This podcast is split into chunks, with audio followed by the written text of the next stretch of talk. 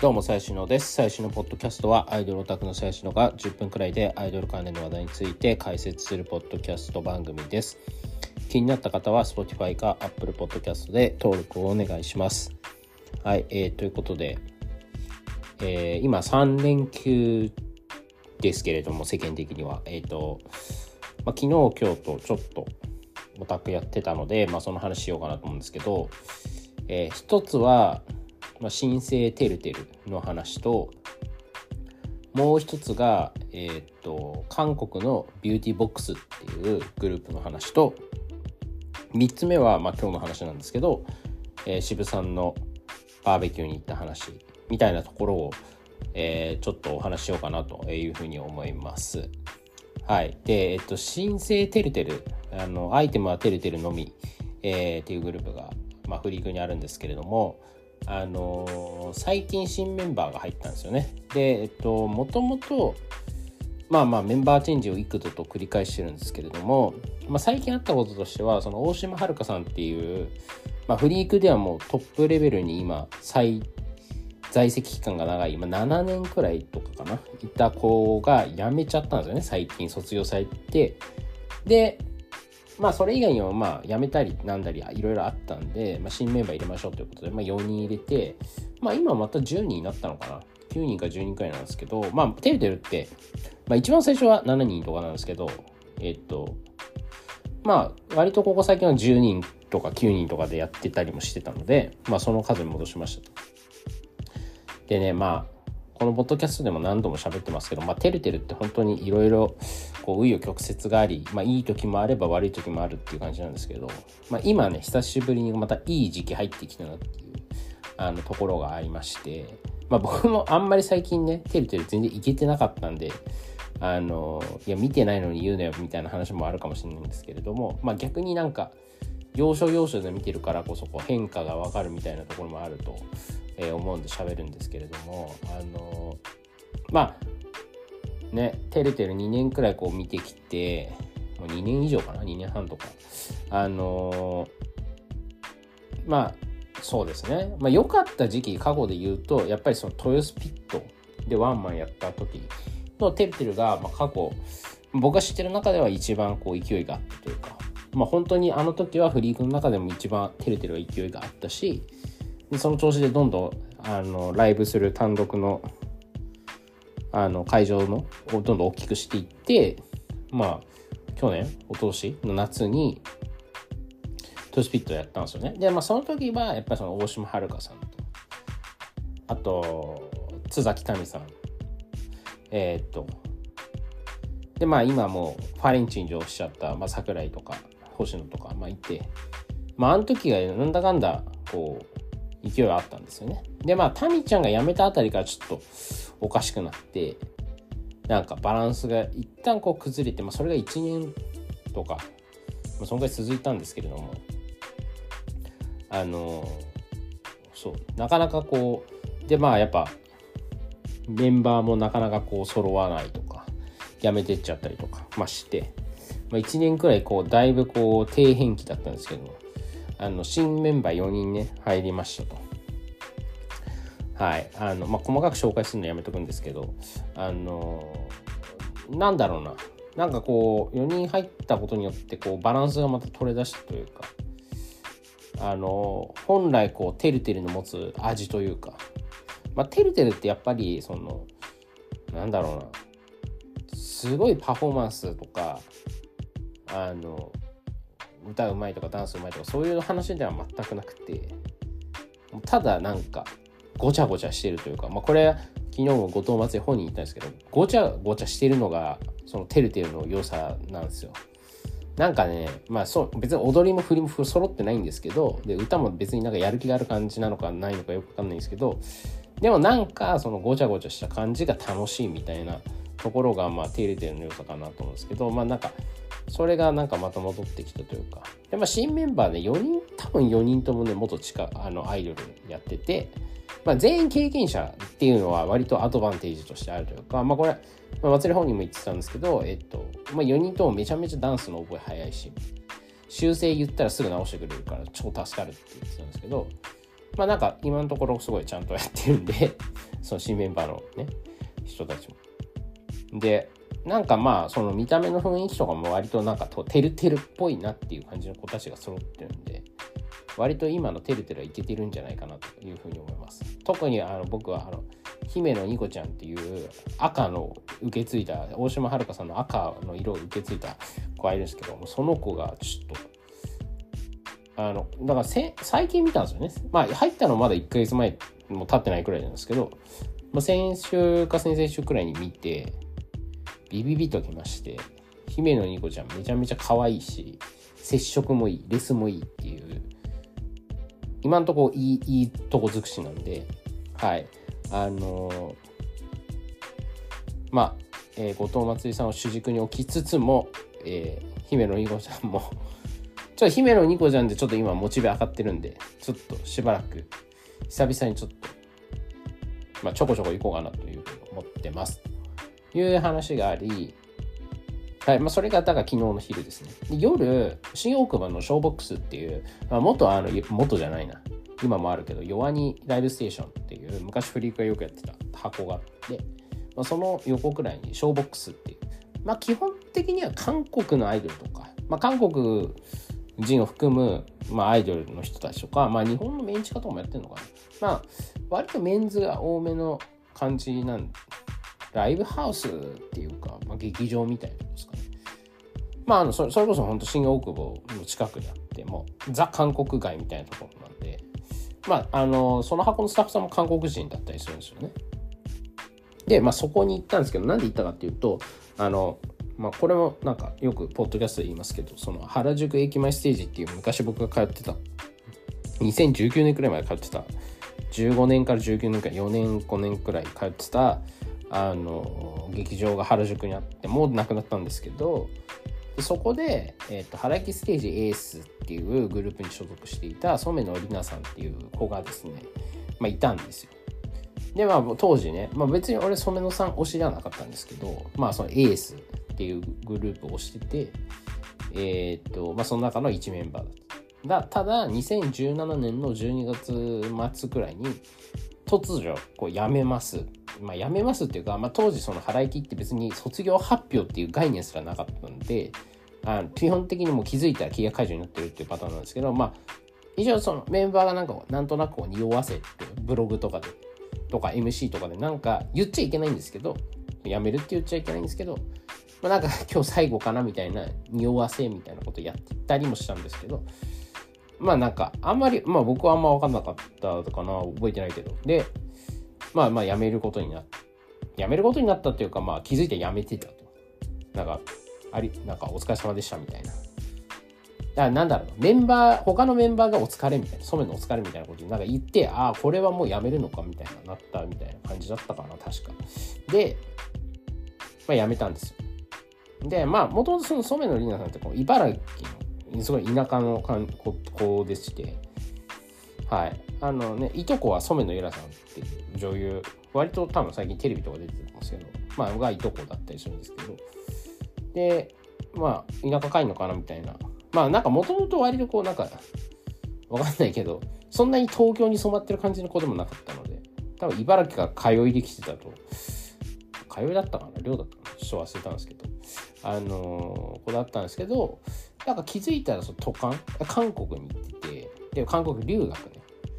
で、まあ、もともとダンスはすごいう得意だったんで、まあ、そっち系で行くのかなみたいな感じだったら、あれよあれよという間に、その韓国で、その BeautyBox っていうグループとしてデビューしてて、でまあ、当然基本は韓国で活動してて、まあ、韓国人に2人と日本人2人と、あの、インドネシア人だったまあまあ多国籍なグループでってでまあもう向こうでもデビューしててっていう話はなんかこううっすらこう聞き伝えで聞いてたんですけどあの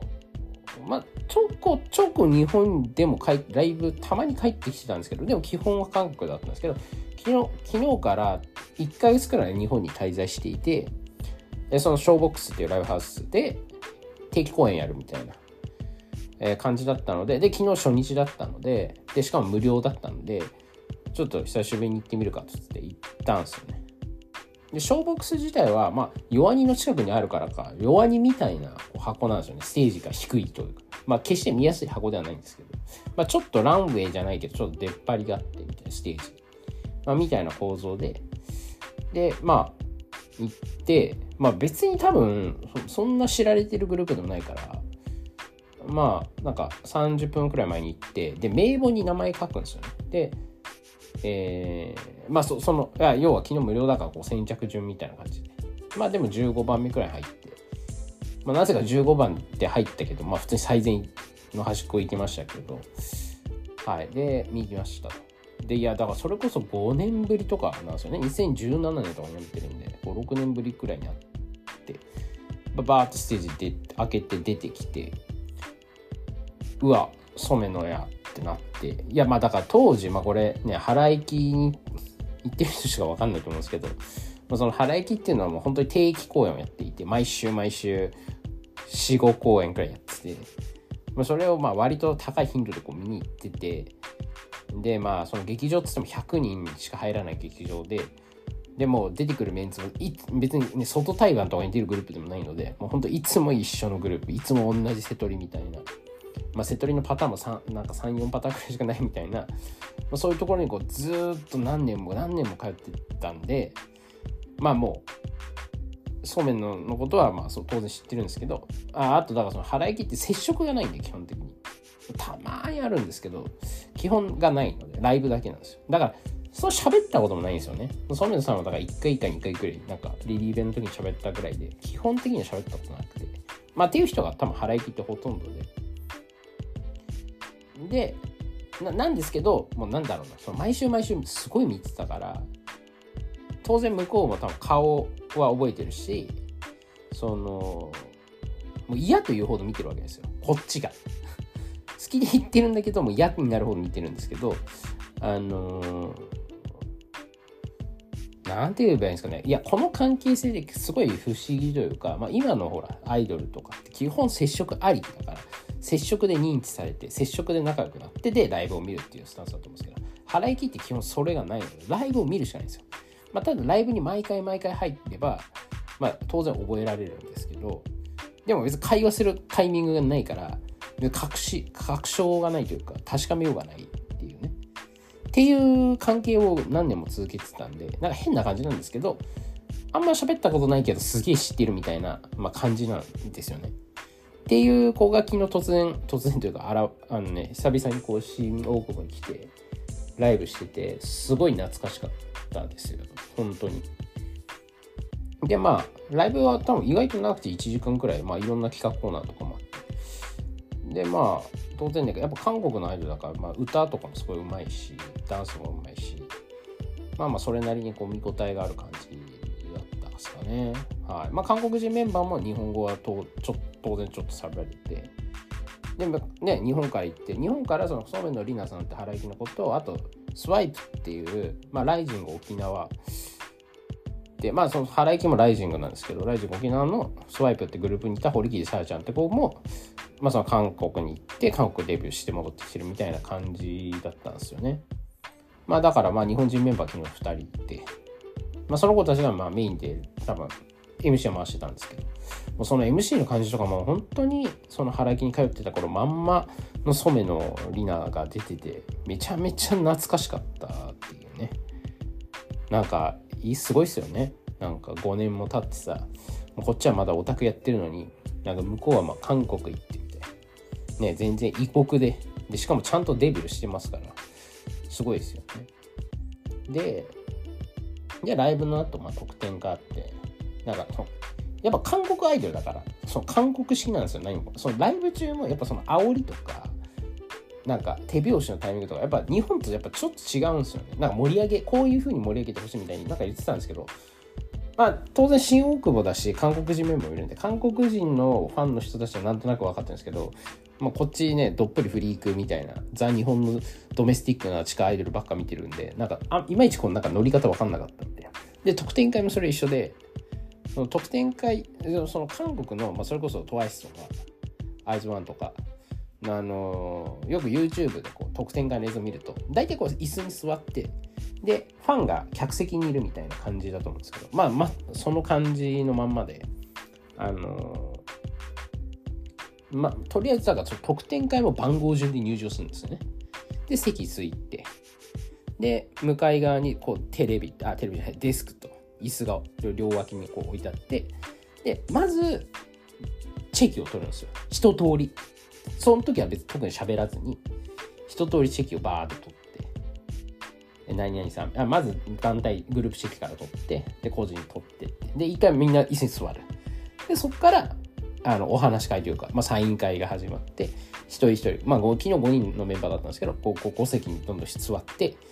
えー、サインサイン書いてもらうみたいな。感じの流れで、まあ、ちょっとやっぱ面白いですよね。で、まあ、なんか特典会中もなんかその写真撮影のタイミングがちょっと一瞬あったりとか。あのあこれなんかよく YouTube で見るやつやと思って。まあでもなんか非効率かと思いきや意外と効率的というかなんかパッパパッパ話が進むんで割とあっという間に特典会終わったなっていう印象。やっぱね、その日本の地下アイドルの得点会のやり方ってなんかどうにかなんないのとかたまに思うんですけど、そのなんだろうな。まあ、その韓国式だと、まあ、どんどんどんどん空いてるところに人が入っていくし、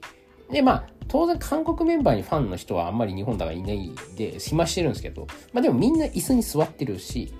えっ、ー、と、その暇そうなメンバー、暇そうなメンバーで普通に喋って、なんだったらこう客席に、こうすごいアピールしてくるんですよね、自分の名前を。なんとかですみたいな。その韓国人だからその片言の日本語でこうなんか紙書きながらこうアピールすごいアピールしてくるみたいな。なそういう時間もあったりとか。でも日本の地下アイドルってなんかまあ基本的にこうなんていうのバインダー細長バインダー持ってみたいなでバーって並んでまあまず立ちじゃないですか。で喋るみたいな。立って喋るみたいな横なのか縦なのかちょっとあるしけど。で暇なメンバーは暇なメンバー当然フリークとかだともう何何人もいっぱいいるんで暇なメンバーたくさんいるじゃないですか。でもみんななんだろうな。あんまやる気を感じられないというかなんか別にそんな営業とかしてこないじゃないですか。当たり前だけど。向こうからこうなんか喋りかけたりとかアピールとかって基本してこないじゃないですか。なんかみんななんか一人一人こう分かれてるみたいな。なんかでなんか取ってないメンバーそのなんだろう。あの、まあ、今だったらこうビニールシートとかあって、まあ、そこにこう配置されてて。で配置されてるところでなんか一人でボーンって立ってるみたいな。なんだったらなんかあんまなんかもう下向いてるみたいな。やる気ない人とかもたまにいるし。でそこからハケたと思ったらハケたと思ったでなんか2人であ2人でというかそのメンバー同士でコソコソコソコソ話してるじゃないですか。あれ超良くないと思うんですよね。なんかだってさ別にアピールすれば客取れるわけですよ。実際。実際だから知ってるオタクとおった時に声かけりゃいいだけの話じゃないですか極端な話。だけど日本ってやっぱり無線がっつきは悪の文化なんですよね。金払ってる人しか喋っちゃダメだっていうそのオタクにもアイドルにもその考えがあるから無線で向こうからオタアイドルから話しかけるのダメだしオタから話しかけるのダメみたいな。いやなんかもう誰誰が得してんのそのシステムってなんかすごい思うんですよ。で、まあ、当然韓国が昨日のそのショーボックスの終わりで韓国アイドルだからそのバーって降りてきて出待ち当然 OK だしで出待ちもなんだったら出待ちが一番動画撮っていいみたいな、まあ、ライブ中も1曲だけ撮れたんですけど。で出待ちでわーって喋りながら動画撮ってみたいな。もう超ハッピーじゃないですか。あのね日本はやっぱりそのプライベート日本の地下アイドルのその出待ちっていうかまあまあそもそも出待ちしちゃダメだしそのなんかあっても道端であってもなんか、みたいな。まあ、あって言ってくれてるだけでもまだいいとこだと思うんですけど、もうなんか、スタスタスタみたいな。いや、もうお互い分かってんですよ。お互い分かってんだけどもう、無視みたいな。あれ、何なんすかね？っていうね。とか、いろいろやっぱりその韓国、まあ僕は韓国アイドルなんだ意外とでも10年前とか、まあ、それこそ少女時代の時とか普通に俺日本のライブ普通に最善で見たことあってとかあとなんだっけな、意外とこうマイナーな韓国アイドルが日本に来た時の、ちょこちょこ行ってた時期あったんで、すけど、でもその韓国アイドルとやっぱ日本のアイドルって、まあ、当然そのね、パフォーマンスどっちにこだわるかみたいな、韓国はまあ当然やっぱデビューまで何年も期間があるから、まあ、すぐデビューできないっていう問題は、問題というか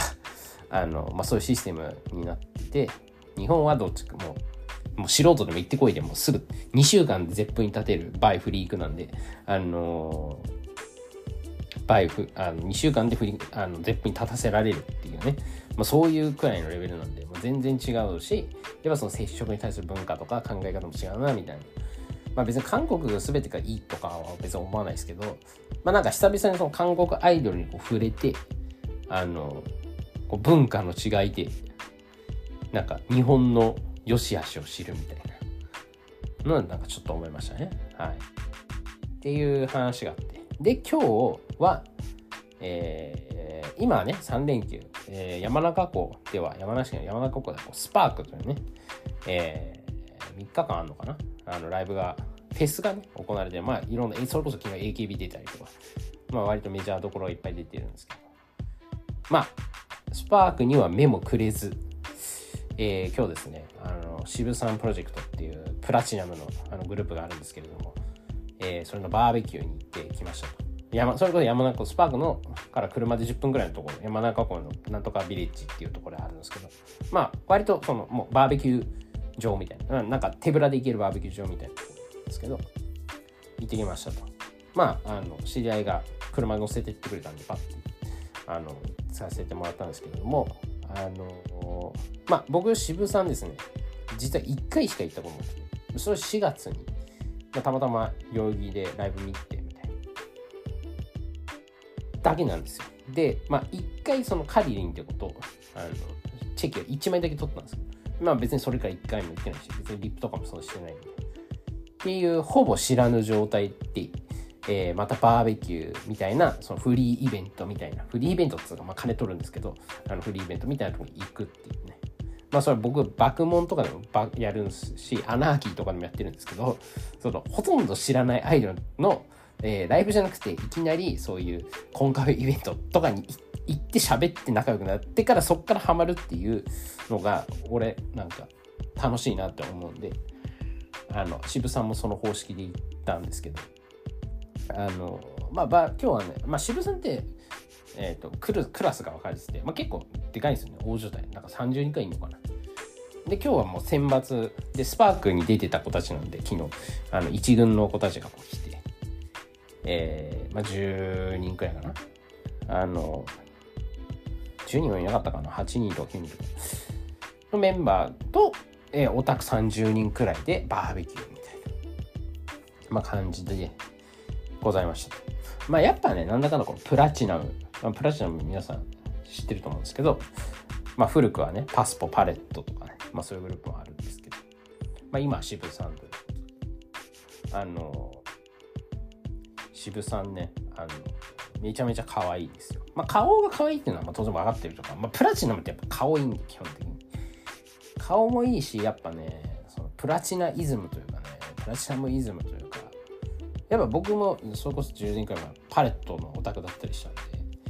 あのよく知ってるんですけどそのプラチナムの女の生態については。やっぱまあ渋さんもね久々にこう何年かぶりかのプラチナム現場ですけど。まあ当然そのイズムを引き継いでるわけですよ。でまあただ渋さんってめっちゃ若くてもう今日いた子。まあ、最年少12歳、まあ、最高でも高3、17、18みたいな。12歳、14歳、14歳、14歳、15歳、16歳、17歳、18歳、18歳みたいな感じのメンツ。まあ、だからとにかく若いんですけど。ただ、やっぱ見た目は抜群にいいみたいな。で、まあ、ただ、ほぼ喋ったことないし、みんな、もう、なんか一応、なんかその誰が出るかリストは見てたんですけど、まあ、当然、そのネットで見たって顔と名前一致しないじゃないですか。だからもうほぼわかんない状態で、まあ、このフリーイベントあるあるあるな、特に何も決まってない状態でスタートみたいな。で、まあ、まずは肉焼いてみたいな。あの、まあ、メンバーが、まあ、や焼いてくれるメンバー焼いて、そこからもらうみたいな。で、なんかちょっと、なんかオタクも焼き出すみたいな。いや、オタク焼くなよみたいな。まあ別に焼いてもいいけど、その肉を俺にくる渡してくれるなよって。いや、俺はメンバーからもらいたいんだからみたいな。まあそんなこともあり、まあ言ってないですけど、そんなこともありつつ、あのー、まあでも喋ってまあ最初はね、まあ、ちょこちょここう、ジャブ打ちながら、まあ、だんだん打ち解けていき、えー、まあだから、計2時間くらいあまあそのイベント自体2時間、まあ、その後特典会もあったりしたんですけど。でまあ最終的には、まあ、どうなるかなみたいな、まあ、その結構年齢もさ若いからその、まあ、高校生とかだったら別に大丈夫だけど中学生とかって結構むずいじゃないですか。むずいというかあのやっぱちょっとワンクッション置かないと。刺激が強すぎるんでおじさんの話。このはだからまあどうかなと思ってたんですけどまあでも最終的にはもうめちゃめちゃ楽しくて、まあ、その戸田リアンちゃんっていうね、まあ、その渋さんのまあ圧倒的、まあ、売れっ子というかあの上っ子がいるんですけどもう戸田リアンとかねやっぱまあ顔が可愛いの知ってたし、まあ、どんなキャラかっていうのもまあ聞いてたりしてたんでなんとなく知ってるつもりだった。ん実際喋ってみたらめちゃめちゃやっぱねおもろい。なんすかねあのプラチナム特有のそのやっぱ陽キャって言っちゃうとちょっと薄いけどやっぱ陽キャですよね。もう話がやっぱうまいもんね。そのなんか楽しませる術をもう身につけてらっしゃるんで。そのまあ俺らの席とかにこう戸田リアン来てわーってトークしてたんですけど。まあまあ盛り上がるし。まあその他それ以外も吉田エメちゃんとかねエメちゃんとかも水泳サガールでめちゃめちゃ可愛いんですけどあのもうとかももうトークバンバンこう回して、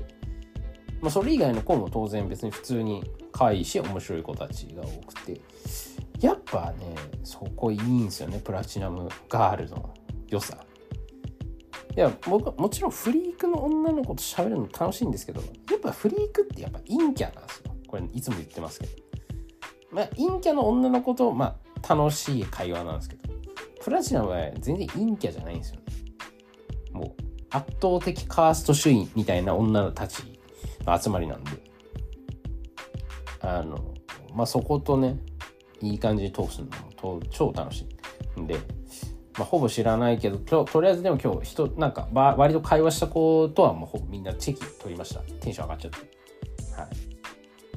っていう感じでやっぱねこういうイベントまあいやマジで今日だからスパーク全く行かずいや本当にバーベキューのためだけに2時間のバーベキューのためだけにその山中湖に行くっていうこう贅沢ねスパークね高いじゃないですか最前 VIP とか。まあ私もこんなクソ暑い中ライブなんか見てらんないから、ぶっちゃけ。いや、俺本当にもう、あの、申し訳ないけども、見たいとかよりも暑いが無理なんで、もう無理です。この夏。いや、ほんとちょっとやっぱね、話変わるけど、異常気象みたいな、今日の暑さとか。まあ、異常気象っていうかもう本当に温暖化なんだろうなって思いますよね。